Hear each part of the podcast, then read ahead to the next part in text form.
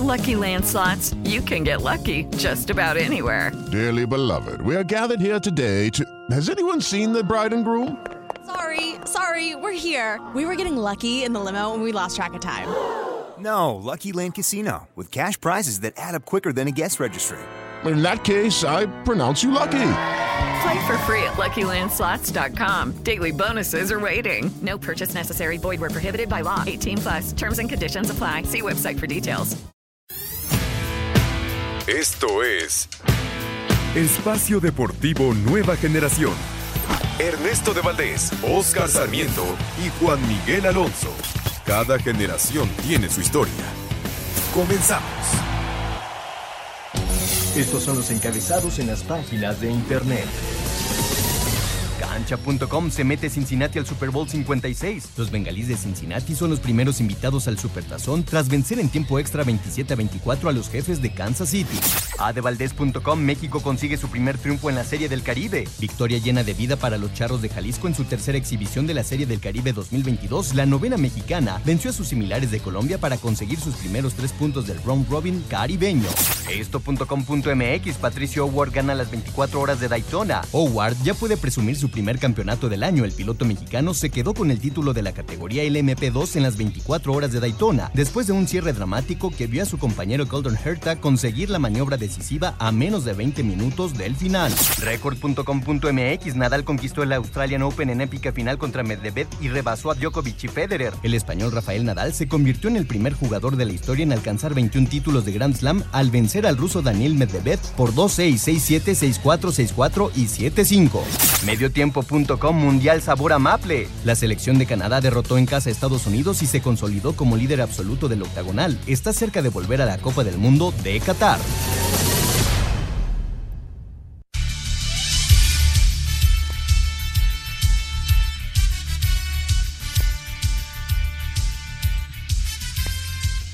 Amigos, amigos, ¿cómo están? Bienvenidos. Esto es Espacio Deportivo Nueva Generación de Grupo Asir para toda la República Mexicana. Como todos los domingos, junto a Juan Miguel Alonso, Oscar Sarmiento, su servidor Ernesto de Valdés. Trabajamos bajo la producción de Lalito Cortés, los controles de César Palomo, Rodrigo Herrera en la redacción. Fuerte abrazo a todos ellos que hacen posible este programa. Listos para platicar durante una hora de lo más destacado en el mundo deportivo de este fin de semana. Lo sucedido en las eliminatorias de la CONCACAF. Acaba de terminar el partido en el Estadio Azteca. México y Costa Rica 0 por 0. Hablaremos también de la Conmebol, la Copa Africana de Naciones, por supuesto la NFL en su fase de finales de conferencia. Al momento San Francisco está derrotando 10 por 7 a los Rams de Los Ángeles.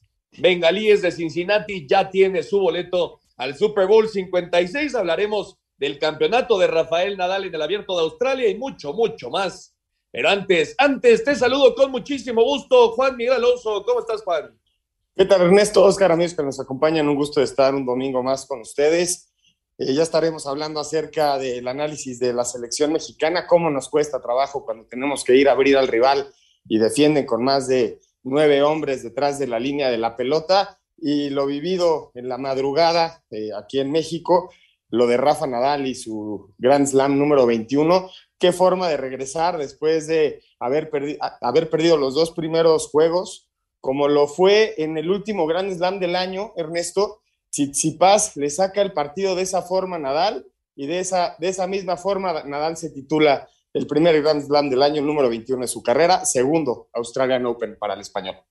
Correcto, título 21 en Grand Slam para Rafael Nadal, con eso ya superó a Novak Djokovic y a Roger Federer como el máximo ganador de los torneos importantes en el mundo del tenis. Oscarito Sarmiento, pues la selección mexicana no camina, Oscar, partido con pocas llegadas el día de hoy en la cancha del Estadio Azteca. Y, bueno, se empieza a complicar poco a poco esta eliminatoria para Qatar 2022. ¿Cómo estás, Oscar? ¿Qué tal, amigos? Juan, Ernesto, eh, toda la gente que nos hace favor de, de poner la, el trabajo para salir adelante en esta tarde, noche eh, diferente, difícil de decir en el aspecto de la selección mexicana. Me parece que la selección no vive el mejor momento. Eh, nos deja un sabor muy amargo porque si hay un divorcio terrible con el gol.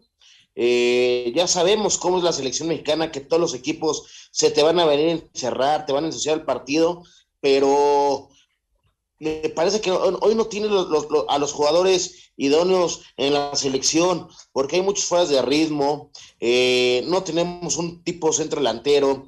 Ahora yo quiero ver, ya lo, estaremos platicando, cuántas bajas vamos a tener para el partido del miércoles. Mínimo Moreno ya no juega por, porque ya está expulsado por la acumulación de tarjetas. Él sí puede viajar con su equipo eh, Monterrey al Mundial de Clubes. Yo quiero ver lo de Funes Mori.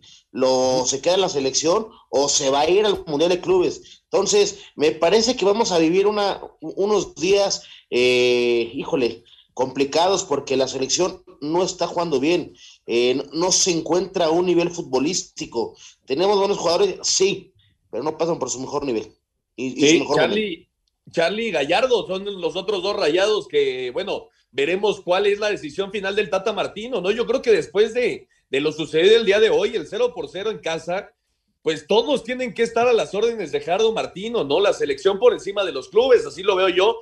Pero bueno, antes de meternos a lo que fue el partido del día de hoy, Juan, lo que pasó el jueves pasado en Jamaica, un partido donde también los jamaicanos se tiraron para atrás, expulsado Lowe al 47 y entonces tenías todo contra 10 hombres en el segundo tiempo, pero viene una jugada en un tiro de esquina, Funes Mori deja el rechazo dentro del área y Johnson hace el 1 por 0 y pues auténticamente le, le salvaron la chamba al Tata Martino ya al final del juego. Eh, eh, Henry Martín hace el primero en una jugada eh, pues que llega ya a, pegarle con la panza auténticamente para empujar el balón y después un buen gol de, Alexis Vega. Dos por uno en Jamaica, Juan, pero desde ahí la selección mexicana jugó un mal partido. Sí, pero cuando juegas un mal partido y obtienes los resultados, eventualmente se olvida que tuviste un mal partido, cosa que no vamos a olvidar después de, esta, después de este empate contra Costa Rica como local, Ernesto, porque si vemos la tabla, lo platicábamos antes de entrar al aire, ya Panamá está muy cerca de nosotros y va a tener el partido directo nosotros como local el siguiente miércoles, pero ya hay un diferenciador de un punto. En caso de que te sorprenda Panamá, te gane como local, estaríamos en esa, en esa zona donde no queremos estar, que ya hemos estado antes, que es la zona de, del repechaje donde no debería estar la selección. Y ahí sí se suman todas estas críticas que le viene haciendo a la selección de falta de contundencia, de que no, que no convenza el juego de la selección. Sí, mantiene el orden de la pelota, el control del juego, pero nunca, nunca eres hiriente al momento de atacar. Eh, los centros que tiran los laterales por que van por las bandas de la selección, por lo general nunca tienen un destinatario. Me parece que sí hay que, hay que practicar muchísimo el tema de, de la selección y creo que diciendo, como lo dice Oscar, ocupa mucho el tema que no seas contundente arriba y que ya no te estén acompañando los resultados con las exhibiciones que estás haciendo, ¿no? A ver, Oscarito, las, las críticas para, para el, Tata Martino. Eh, creo que las, las más grandes son las laterales, ¿no? Jesús Gallardo y el Chaca Rodríguez, a mi parecer, no están en nivel de selección mexicana, ¿no? Y llevaste a Araujo, el mexicoamericano que, que se mostró bien en, en el partido amistoso ante Chile, ¿Por qué no darle la oportunidad, no? Y del otro lado, Arteaga, que entra hasta el segundo tiempo el día de hoy, que también me parece que podría ser titular. Y después adelante, Alexis Vega fue el mejor sin lugar a dudas en Jamaica, ¿no? Eso es, es innegable. Y el día de hoy, ah. claro que eh, Irving Lozano y, el Tecatito Corona, pues por supuesto que eh, por, por, jugar en Europa y, y, porque son muy buenos jugadores, pues llevan mano, pero si te respondió Alexis Vega en Jamaica, fue tu mejor jugador, ¿Por qué no lo pones el día de hoy? A ver, vamos a empezar por partes. Eh, me parece eh, lo del día jueves allá en Jamaica. La, selección tenía eh, el, control partido, la posición de balón, pero no somos, hoy, hoy por hoy no tenemos al, jugador idóneo y, no es de, negar este, responsabilidades, me parece que el único responsable es el Tata en el llamado. Eh, creo que hay mejores jugadores hoy con más ritmo, eh, con, mejor velocidad, con mejor calidad. Eh, podemos hablar, creo yo, digo, no, no quiero ser defensor de, me parece que en la portería no tenemos problemas, pero empezamos a hablar de los centrales, podemos hablar de los laterales, de los contenciones, de los interiores, de los volantes, de los delanteros. No convencemos, Ernesto Juan. Me parece que hay que hacer un, énfasis terrible que ocupa, que preocupa y que falta en la selección mexicana. ¿Por qué? Porque, porque no, no se está jugando bien, no se tiene. Sí, tienes el control por momentos del partido, pero no tienes llegada. Nada más son este, pelotazos, balonazos, centros por tirarlos sin un objetivo. Hoy en la cancha del Estadio Azteca es de llamar la atención, lo dijo muy bien Juan, el equipo costarricense, este, cuatro, cinco, con cuatro defensas, cinco este, en medios, y de repente aparecía un, un 5-5. O sea, era de llamar la atención. Y México no tiene variante de cómo romper esas líneas este, en defensiva de los rivales. Para empezar, me parece, tú dices de, dos jugadores, yo te pongo uno más, Laines. Cuando ha entrado el tipo ha sido diferente. Me parece que el mismo Henry Martin ya merece ser, titular. Entonces, no estamos haciendo bien el trabajo, me parece. ¿Por qué? Pues porque yo veo el día al día eh, eh, partidos en, en, la selección, no convencemos, no gustamos, no llegamos. Sí, yo entiendo que tenemos un problema de gol, pero mínimo en, en, el ofensivo, el equipo se tiene que ver diferente y no se está viendo diferente. ¿Por qué? Sí. Porque hoy te cuesta trabajo llegar al arco rival, porque se te cierra bien un equipo con unos jugadores atrás de balón, como decía Juan, y no tienes cómo hacer una pared, una triangulación, una jugada diferente para romper esa línea defensiva. Y eso es trabajo. Estás llevando a jugadores, los europeos. ¿Quiénes tienen los ritmos? HH eh, no está jugando, eh, guardado muy poco, y, así le puede ir uno por uno, y me parece que estamos muy limitados. Está cayendo, Juan, en lo mismo el Tata Martino de lo que aqueja la selección mexicana, pues prácticamente en su historia, ¿no? me, parece que eh, este, este tema de, ah, porque son jugadores europeos, porque, porque están allá, aunque no jueguen, tienen que ser titulares. Para mí, Héctor Herrera no está en momento para ser un jugador indiscutible en las alineaciones de Gerardo Martino y no hay forma de, que Héctor Herrera no, no forme parte de los 11, ¿no? Creo que no está cambiando absolutamente nada del juego, como si lo podría hacer, por ejemplo, un Charlie que hoy sale eh, a mitad de, partido y que me parece que Héctor Herrera pudo haber sido el que saliera de, este, ¿no? Y, y la realidad es que tanto Jamaica como Costa Rica, pues no te atacaron prácticamente nada y por eso no estamos hablando tanto tampoco de la zona defensiva, ¿no? Pero ¿por qué no jugar con Johan Vázquez, que es el tipo que más eh, partido está teniendo en, Europa de todos? Johan Vázquez es el que más juega con el Genoa y lo que me digas, el, el, fogueo que está teniendo en la Serie A es importantísimo y parece que está borrado por, por el Gerardo Martínez. Y otro de los jugadores que también tienen mucho ritmo, Ernesto, en una posición que se ha señalado bastante, es Gerardo Arteaga por la lateral, ¿no? Es un jugador que tiene mucho ritmo, pero creo que el mensaje del Tata Martino, y creo que lo dejas muy claro, Ernesto, es las vacas sagradas de la selección existen y una de ellas es Héctor Miguel Herrera y lo quiere dentro de la cancha, lo vimos en ese doble cambio de pivote cuando sale Edson y sale Charlie, entran Romo y entra Orbelín Pineda. Yo también pensaba que iba a salir Héctor Miguel porque era el que estaba como rompiéndole un poco los engranes a la media cancha, que de repente sí es un jugadorazo y puede tirar un centro, un, golpe de media distancia, pero la realidad me parece que la competencia joven ya los está alcanzando.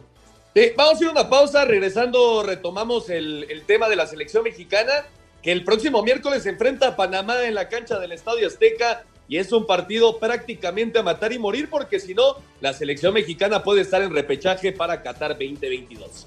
Regresamos. Ningún jugador es tan bueno como todos juntos. Espacio Deportivo Nueva Generación. Un tuit deportivo. Arroba Real Madrid. Enhorabuena por tu gigantesca victoria en el arroba Australian Open, arroba Rafael Nadal, tu histórico Gran Slam 21. Estamos orgullosos de que un gran madridista como tú y socio de honor de nuestro club sea una leyenda del deporte y el tenista más grande de todos los tiempos. Canadá mantiene superliderato y calidad invicto en el octagonal final al vencer de visita 2-0 a Honduras, último lugar. Estados Unidos sigue firme en el segundo sitio al llegar a 14 unidades tras vencer 1-0 a El Salvador en Columbus, Ohio. Anotación de Brian Ruiz al 65 otorgó triunfo vital a Costa Rica 1-0 sobre Panamá, resultado que acorta diferencia entre ambos, dejando al cuadro canalero en el cuarto sitio con 14 puntos y los ticos un peldaño abajo al sumar 12. Habla Luis Fernando Suárez, estratega de la C Creo que el equipo fue inteligente, sobre todo hizo las cosas claras, fue inteligente defendiéndose y creo que por esa razón un poco o, la situación se da como para que tengamos la victoria. Mientras que Jamaica, a pesar de caer 1-2 contra México, ocupa el sexto sitio. A Cider Deportes, Edgar Flores.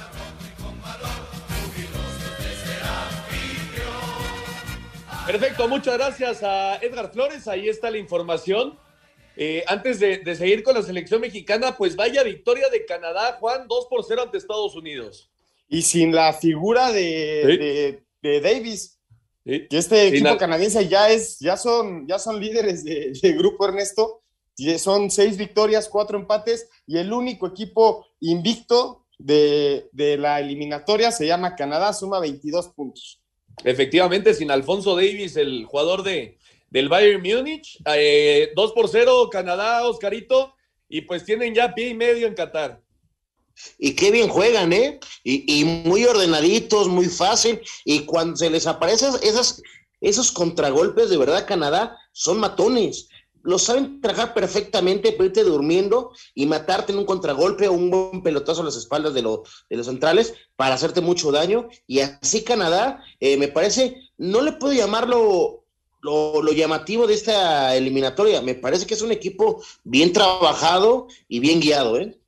Sí, es un equipo que ha crecido muchísimo, muchísimo en los últimos años.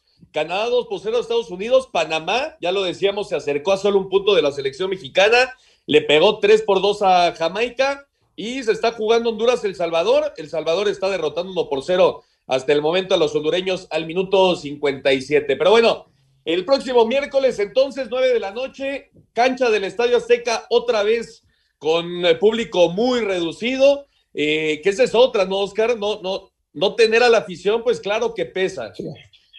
Exactamente, a ver, vamos a explicar, eh, porque hay muchas dudas. Eh, me parece que, no se ha entendido cómo fue. Ya nos quitaron el castigo de veto. la federación, junto con los patrocinios, agarran dos mil, tres mil lugares para empezar a, trabajar un protocolo de identificación para evitar este famoso grito homofóbico. Sí, duele ver las tribunas eh, de la Azteca vacías, porque pues, sí, eh, un estadio de más de 80 mil personas, verlo vacío, pues pega, no, no termina pesando, porque al final ese estadio, te lo puede decir mucha gente, eh, jugadores de, un gran nombre, termina temblando, pesando y hablando el, gran Estadio Azteca, pero las cosas son diferentes por cómo nos hemos equivocado y no hemos trabajado bien desde el público, desde, digamos, afición, federación, eh, cuerpo técnico. Hoy los jugadores no están a top. Entonces, es un conjunto que nos está llevando a lo que estamos viviendo, ¿eh?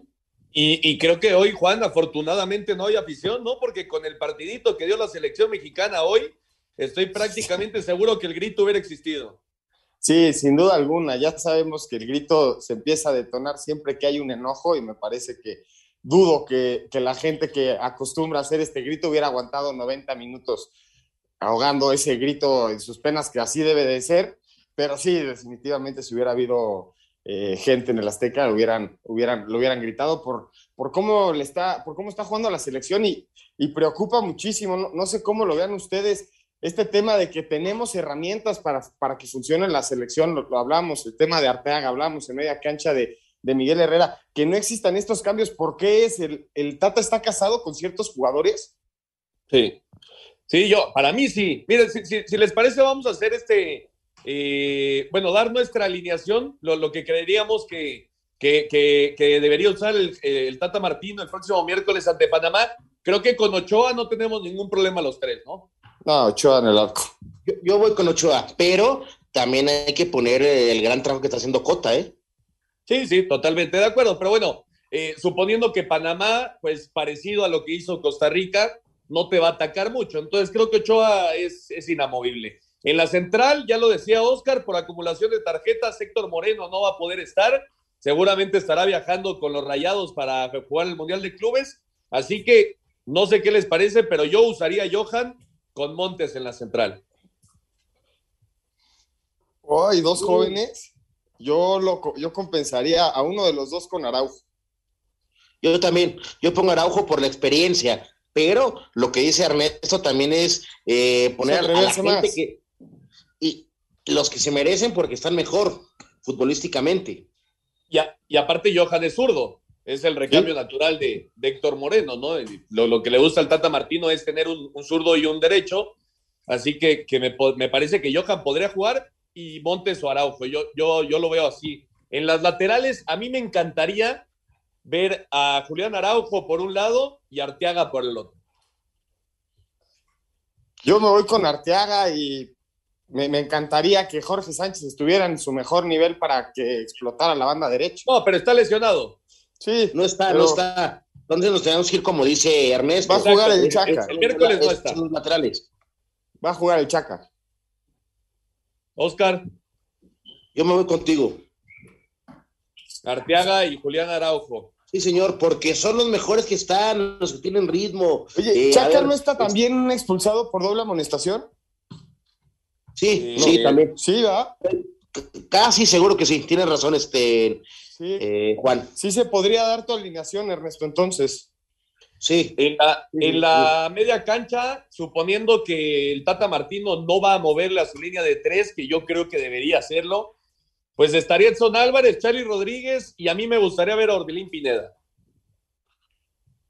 Híjole, yo creo que está casado con HH ¿eh? y HH no lo va a sacar, pero sí me gustaría los tres que pones porque es la gente que eh, eh, joven, con intensidad y con mejor ritmo, ¿no? Sería un buen cambio generacional, ¿no? Ya tener a esos tres como titulares y que eh, el HH entrara en un recambio para sacar las papas del, minutos, fuego. Minutos 70, 30, este, 20 minutos o al minuto 60, darle ese voto de confianza a HH que te cierre el partido, ¿no? Pero con dinámica, con intensidad, eh, con los jóvenes, con los que están mejor a ritmo, ir a, ganar el partido, ¿no? A proponer más. Y adelante, eh, a mí me gustaría ver por un lado a Irving Lozano por el otro a Alexis Vega y como centro delantero a Henry Martín, teniendo al Tecatito Corona como lo utilizó en Jamaica, como un revulsivo que fue, para, a mi parecer, el que cambió el rumbo del encuentro. Totalmente de acuerdo, yo, yo, me voy con esos tres que dices. Eh, a lo mejor, incluso también de recambio después del minuto 50, puedes meter a Laines, ¿no? Y ya después, este, digo, vamos a ver qué delantero te queda, porque no sé qué vaya a pasar con Funes Mori. Sí, hay que ver, hay que ver, Juan, si, si se mantiene o va con rayados, ¿no? Se, supone que, bueno, después de las declaraciones que hace el Vasco, que dijo que él nunca obligaría a un, a un jugador salirse de la selección por ir al Mundial de Clubes, y que el Tata Martino decía que no va a tener ninguna salida para ninguno de los jugadores para el Mundial de Clubes, me parece que se van a quedar no, no, cabe, no cabe ninguna duda y aunque no tenga minutos y sea Henry Martínez titular, me parece que se quedaría. ¿eh? Pues sí, vamos a ver, vamos a ver qué sucede, así el que sí sale, nosotros el, el 11. Dime, Oscarito. El que, sí sale es Moreno, porque ya Moreno claro, ese seguro. Por la expulsión. elegible, claro. Exactamente. ¿No? Pero bueno, lo, lo, cierto es que jueguen los que jueguen, hay que ganar ese partido sí o sí, pan. Sí, eh, en caso de que nos gane Panamá, nos metemos en un problema, insisto, estaríamos en zona de repesca. Hay que ganar, el partido más importante, es el partido más importante del hexagonal. Imagínate contra Panamá de local, me parece que no tenía que ser este un partido eh, complicado de trámite, porque eres mejor nombre a nombre. Futbolísticamente, me parece que México tiene que pasar por encima, pero hoy ya no sé. Sí, totalmente de acuerdo. Pues la selección mexicana está ahora, obligada a ganar el próximo miércoles en la cancha del Estadio Azteca ante Panamá. Vamos a ir a una pausa y regresando platicamos de la Conmebol, las eliminatorias en Sudamérica para Qatar 2022. Regresamos.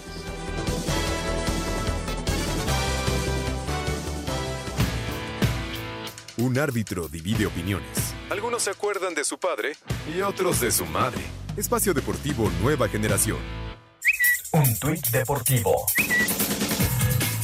Arroba Pogasol, 21 Grand Slams.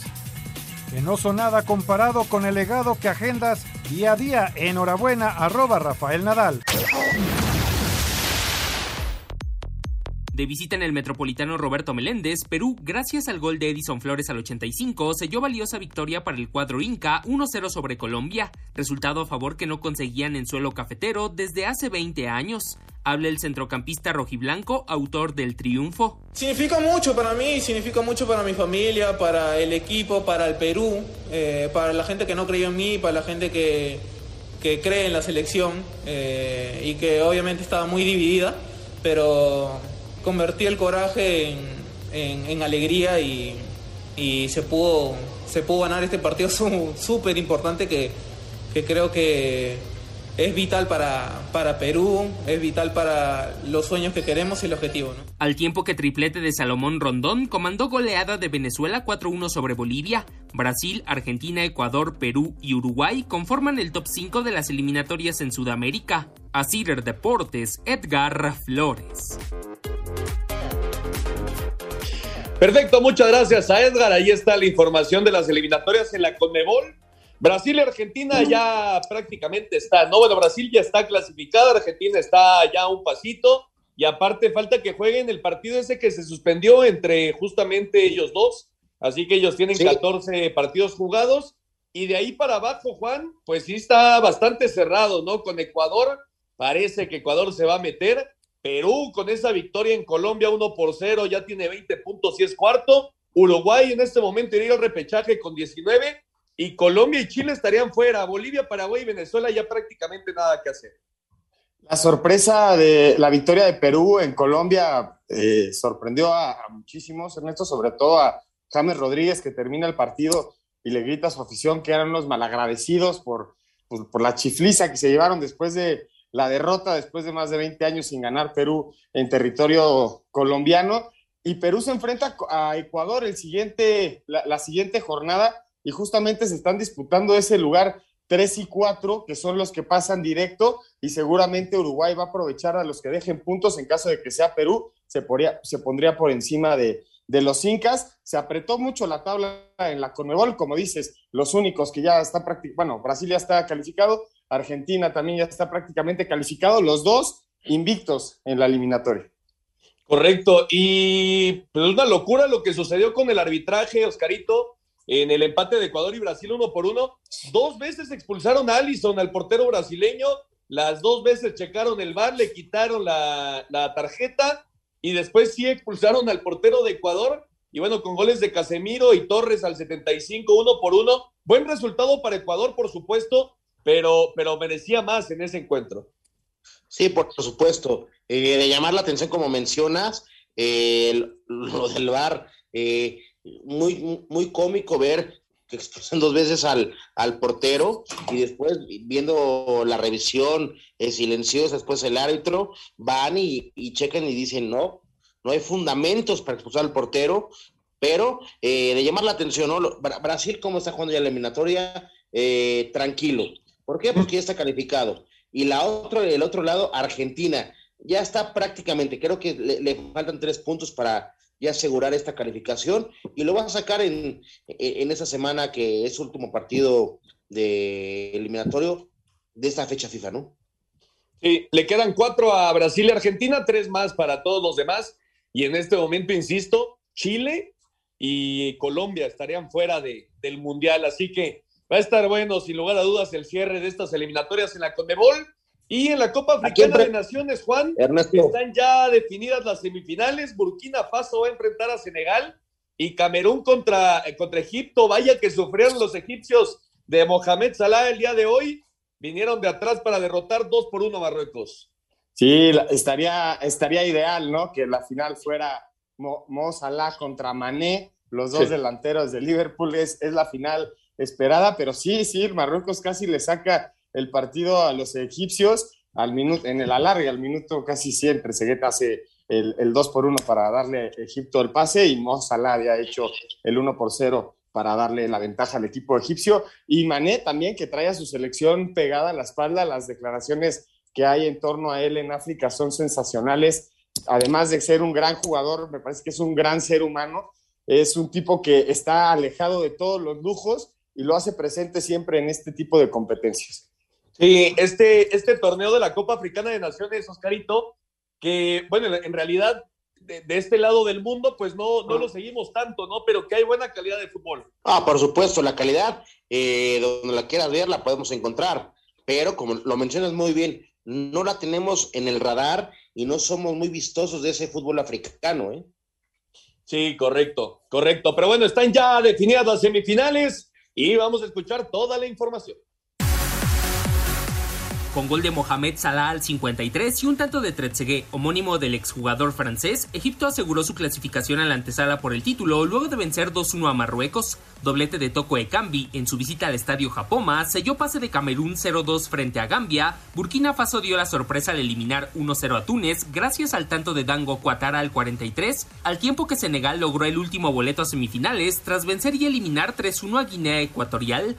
Camerún ante Egipto y Burkina Faso contra Senegal serán los duelos en siguiente ronda.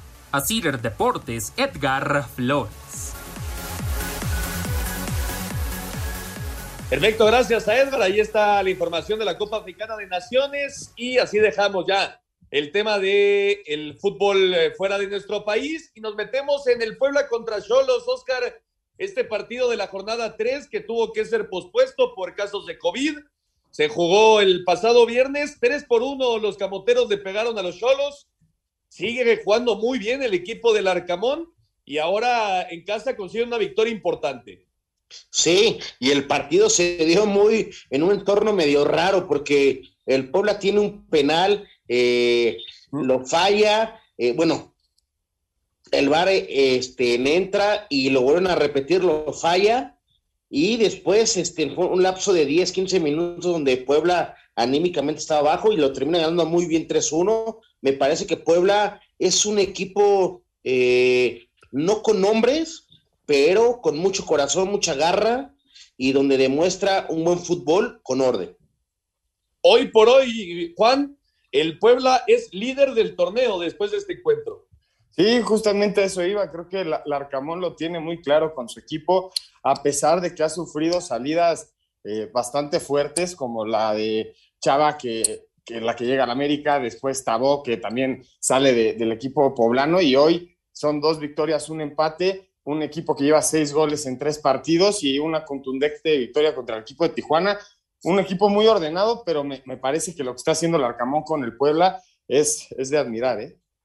Sí, sin lugar a dudas. Larcamón en los últimos tres torneos ha sido el, que más ha sabido sacar eh, provecho del material que tiene, ¿no? Que, la realidad es que después de las salidas que ya comentaba Juan, eh, pues se, quedó un equipo, Oscarito, un equipo con poca materia prima, ¿no? Y con, con eh, digamos, poco, poco recurso y, de esa forma la, Larcamón ha trabajado calladito, sin meterse en muchos problemas y siempre tiene el pueblo ahí peleando.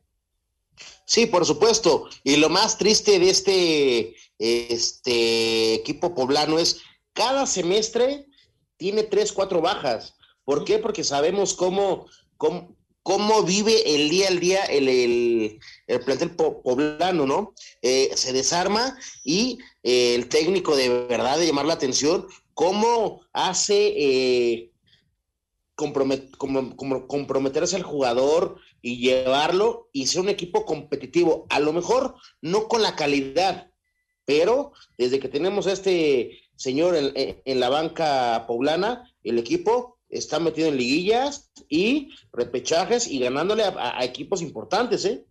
Sí, sin lugar a dudas ha hecho un buen trabajo el señor Nicolás Larcamón. Vamos a escuchar la información después de la victoria del Puebla 3 por 1 ante los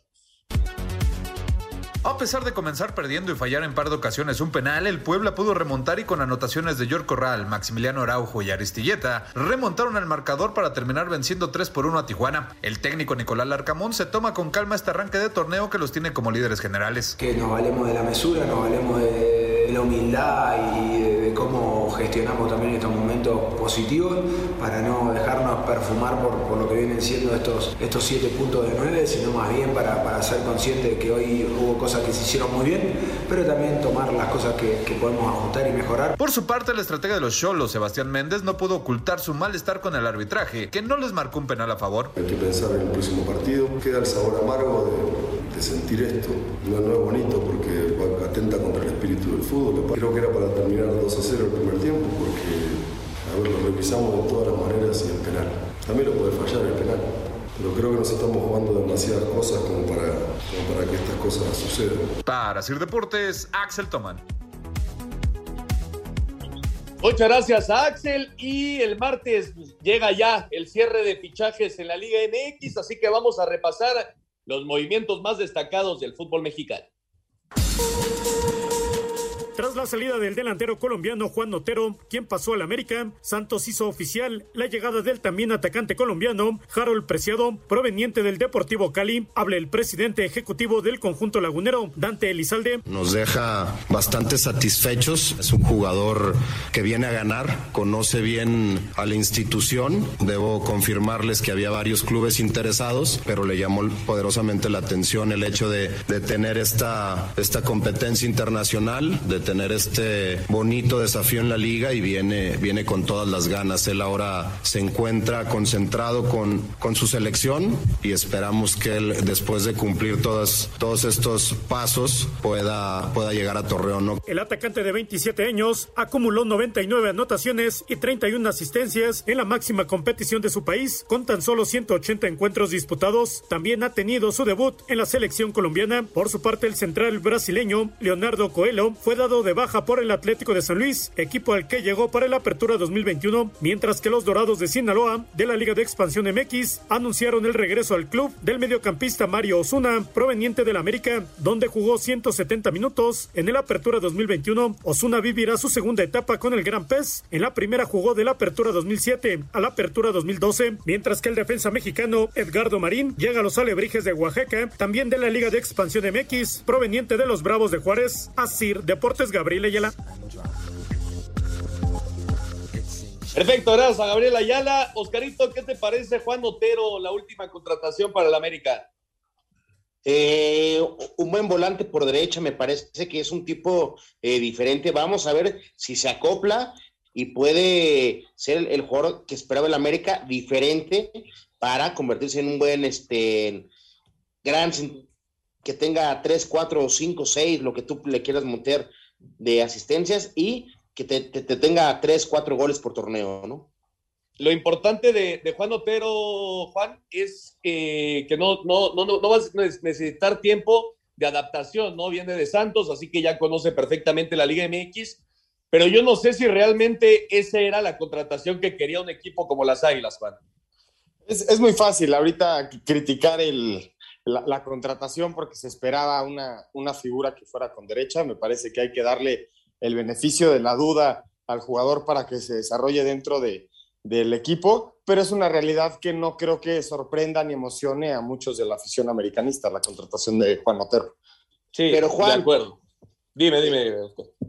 Me, me, parece, Juan Ernesto, que a veces cuando el América intenta buscar un jugador, eh, le suben el precio, eh, se caen las contrataciones, luego la afición, eh, los medios, dimensionamos, pero me parece que el América intentó por varias formas traer jugadores chilenos este, de, de, de, de X lado, eh, pero luego te suben el precio y, y, terminamos dando el tema económico, no alcanza, ¿eh? No, y son, y son este tipo de jugadores que sin mucho cartel, en una de esas pues, se convierte en un gran jugador para el América, ¿no? Varios casos como, como ese. Eh, yo recuerdo así de, primera Renato Ibarra, no llegó con un gran cartel y se convirtió en un, en un jugador importante, ¿no? Entonces, hay que darle el beneficio de la duda.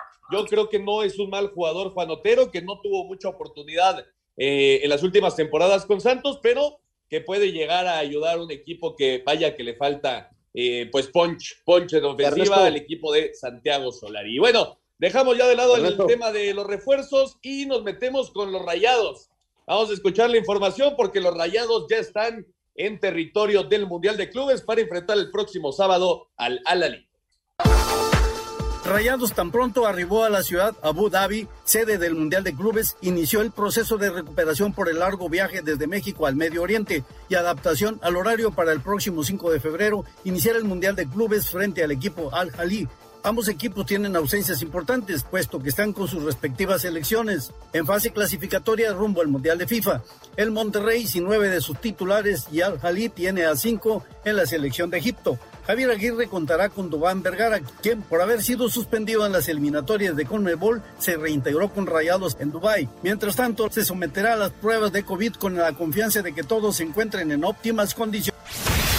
Javier El Vasco Aguirre contará con Sebastián Vegas en el Mundial de Clubes al ser liberado por la selección chilena luego de ser suspendido un partido y no jugará frente a Bolivia. Por tal motivo volará directo a Emiratos Árabes Unidos para integrarse al Monterrey. Cabe recordar que Vegas fue suspendido por la CONMEBOL al acumular tarjeta ante Argentina durante el partido de eliminatoria rumbo al Mundial de Qatar. El chileno viajará directo a Emiratos Árabes. Javier Aguirre confía contar con otros de sus jugadores que participan en la eliminatoria sudamericana. Desde Monterrey informó para CIR Deportes Felipe Guerra García. Ningún jugador es tan bueno como todos juntos. Espacio Deportivo Nueva Generación. Un tuit deportivo. Arroba Angelique Kerber. 21 títulos de Grand Slam. Pura admiración por arroba Rafael Nadal y su logro histórico. Arroba Australian Open. La selección mexicana de fútbol no supo aprovechar su condición de local al empatar a cero ante Costa Rica en el Azteca dentro del octagonal final rumbo a Qatar 2022. El técnico Gerardo Tata Martino reconoce que el equipo no jugó bien. Bueno, el partido en líneas generales fue de México fue malo, sobre todo en el primer tiempo. Creo que corregimos un poco en el segundo tiempo y sobre todo en los primeros 25, 30 minutos tuvimos más, más dinámica y más rapidez en la circulación, pero en líneas generales jugamos mal. Son partidos que se dan, a veces nos toca jugar mejor y a veces peor. Eh, hoy fue una mala noche, está claro, pero una mala noche de todos, probablemente hasta una mala noche de, de mis decisiones también. Con este resultado, el tricolor llegó a 18 puntos y se mantiene en el tercer lugar de la tabla. El miércoles recibe a Panamá a las 9 de la noche, también en el Estadio Azteca. Asir Deportes Gabriel Ayala. Pues ahí está, el Tata Martino ya habló después del empate, Oscarito. Pues sí, y la verdad la afición, la poca afición, hoy gritó fuera el Tata, ¿eh? Vamos a ver qué pasa. Es una semana muy complicada por lo que se viene el día miércoles. Sí, totalmente de acuerdo, una semana importante para el futuro del el tricolor. Y bueno, dejamos de lado el tema fútbol, nos metemos de lleno ya en otros deportes. Por cierto, San Francisco está derrotando al momento 17-7 a los Rams de Los Ángeles en la casa del Super Bowl 56, el SoFi Stadium, justamente en la ciudad de California, con 39 segundos por jugar en el tercer cuarto.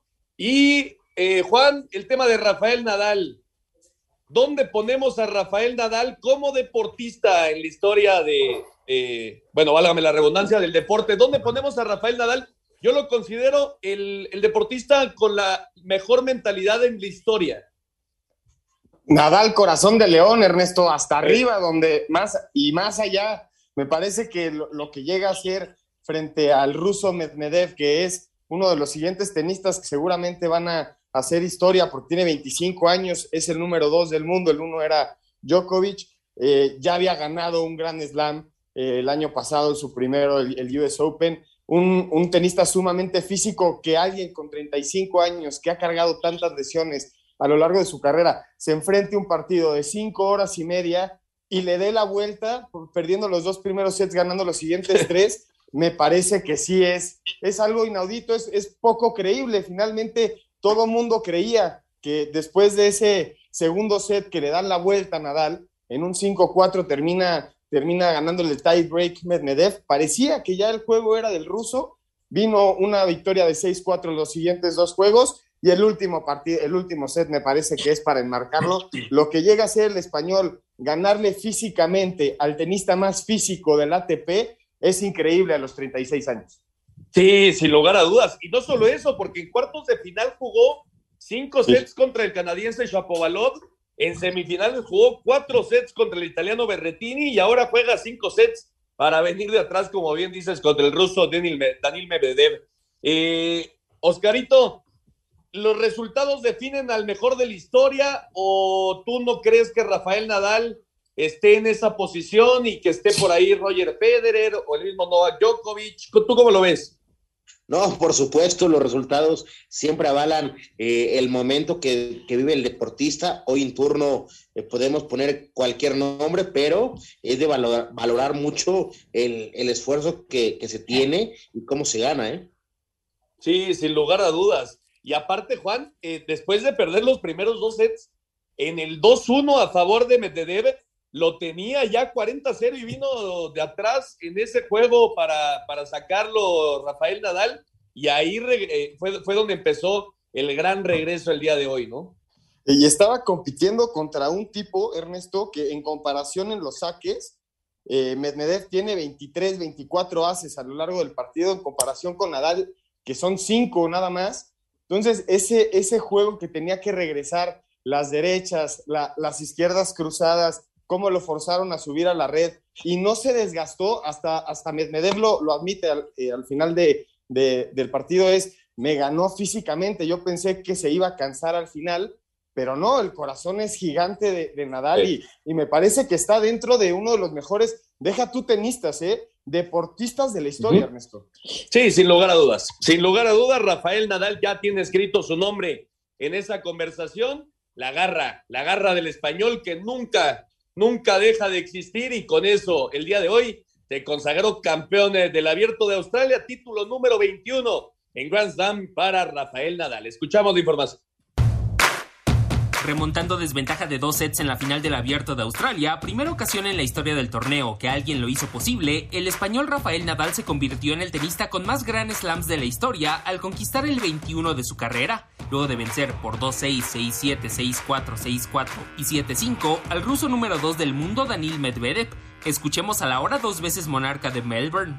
Humildad total eh, de, saber que me siento un súper afortunado de, de estar aquí a nivel personal ha sido el título más inesperado de, mi carrera, ¿no? Y quizás uno de los más emocionantes, ¿no? Por todo lo que, he ido viviendo durante estos últimos meses, eh, significa infinitamente superior a lo que yo hubiera podido soñar jamás. Y, con eso me quedo. Al final aquí se trata de que cada uno haga su camino y al final veremos. Mientras que en la rama femenil, la número uno del mundo, Ashley Barty, derrotó 6-3 y 7-6 al estadounidense Daniel Collins para colocarse como primera campeona local desde 1978. A través de sus redes sociales, Roger Federer, considerado por muchos el mejor tenista de todos los tiempos, mandó el siguiente mensaje a Rafael Nadal por superar su marca de 20 Grand Slams. ¡Qué partido! A mi amigo y gran rival Rafael Nadal, felicidades de corazón por convertirte en el primer hombre en ganar 21 títulos de Grand Slam. Hace unos meses bromeábamos que los dos íbamos con muletas. Increíble, nunca subestimes a un gran campeón. Tu increíble ética de trabajo, tu dedicación y tu espíritu de lucha son una inspiración para mí y para muchas personas de todo el mundo. Estoy orgulloso de compartir esta era contigo y honrado de haberte motivado a conseguir más como tú has hecho conmigo durante los últimos 18 años. Estoy seguro de que tienes más logros por delante, pero por ahora disfruta este. A Deportes, Edgar Flores.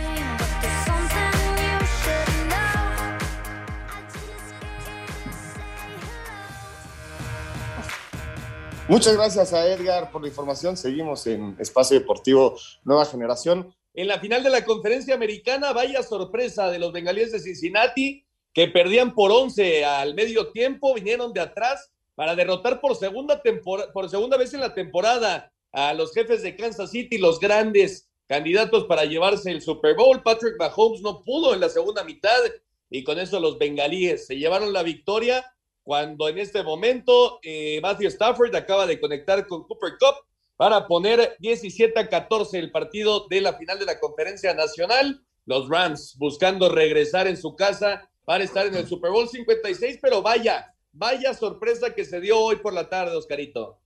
Se, te hace una sorpresa, Ernesto, cuando realmente eh, en el volado eh, iban arriba en el marcador, vemos cantidad de cosas a favor, pero al final gana el que el que más la busca, ¿eh? Porque también no, de acuerdo. No, no, por supuesto. Y, Cincinnati ha tenido una gran temporada, pero hace dos años este equipo era el peor de la NFL, había ganado nada más tres partidos. La temporada pasada, eh, después de que, de que tomaron a, a Joe Burrow en la primera selección del draft, se les lesionó de la tibia, estuvo fuera prácticamente todo el año y quedaron últimos en la división del norte de la conferencia americana. Así que llegar eh, un año después de todo lo sucedido al Super Bowl, pues claro que, es una historia de cenicientas para Cincinnati. Ya les tomaron la medida, ¿eh? Ernesto. Ya Cincinnati le tiene tomadita la medida a Kansas, ¿no? En los últimos juegos, pues parece que está por encima de los últimos cinco, ha ganado más de tres juegos, tres o cuatro partidos, y lo que hace los bengalíes de Cincinnati a llegar a las finales de, de conferencia, siempre las ganan, pero no ganan el Super Bowl. Vamos a ver, vamos a ver qué pasa. Es un regalo. Lo buscaron y lo trabajaron muy bien y lo lograron, ¿eh? Las formas pueden gustar, pero hoy son dignos de estar en el Super Bowl. Correcto, y vamos a escuchar toda la información. La victoria de Cincinnati 27-24 en Arrowhead, en Kansas City ante los Chiefs. Contra todos los pronósticos, Cincinnati consiguió el título de la conferencia americana y disputará el Super Bowl 56 al derrotar de visitante 27 a 24 a Kansas City gracias a un gol de campo de Evan McPherson de 31 yardas. Destacar que los bengalíes vinieron de una desventaja de 18 puntos en el segundo cuarto para mandar al final el encuentro a tiempo extra, donde Kansas City ganó el volado y tuvo la primera serie ofensiva, pero Patrick Mahomes fue interceptado. Habla el mariscal de campo de los bengalíes, Joe Burrow, quien lanzó para 250 yardas, dos pases de anotación y una intercepción. Nuestra defensiva es increíble. Tuvimos problemas en la primera mitad, pero tuvimos un gran plan en la segunda mitad. Generalmente cuando pierdes el volado en tiempo extra contra Kansas City, te vas a casa, pero cuando teníamos que hacer las jugadas se hicieron también la defensiva y al final empezamos a correr también el balón. Es genial, es genial. Así, Deportes Gabriel Ayala. Ahí la información de la victoria de Cincinnati y nosotros vamos a ir a 5 en 1 para terminar. Cinco noticias en un minuto. El piloto regiomontano Patricio Guar conquistó con su equipo Dragon Speed las 24 horas de Daytona. Rafael Nadal se corona en el abierto de Australia al vencer 2-6-6-7, 6-4, 6-4, 7-5 a Daniel Medvedev y obtuvo su Gran Slam 21. La selección de Canadá se mantiene invicta en el octagonal final de CONCACAF, derrota 2 por 0 a Estados Unidos y México empata sin goles con Costa Rica. El equipo mexicano derrotó 1 por 0 a Colombia, consiguiendo su primer triunfo en la Serie del Caribe en Santo Domingo. Los bengalíes de Cincinnati, los primeros invitados al Super Bowl, tras vencer en tiempo extra 27-24 a Kansas City. Perfecto, ahí está el 5 en 1 para terminar. Muchas gracias a Rodrigo y muchas gracias a todos los que nos acompañaron. Esto fue Espacio Deportivo Nueva Generación a nombre de Juan, de Oscarito, de Lalito, de toda la producción, de su servidor Ernesto de Valdés. Les agradecemos y los escuchamos en la próxima semana. Hasta pronto. Fútbol, béisbol, americano, atletismo, todos tienen un final. Termina Espacio Deportivo Nueva Generación. Ernesto de Valdés, Oscar Sarmiento y Juan Miguel Alonso. Cada domingo de 7 a 8 de la noche por 88.9 Noticias. Información que sirve. Tráfico y clima cada 15 minutos.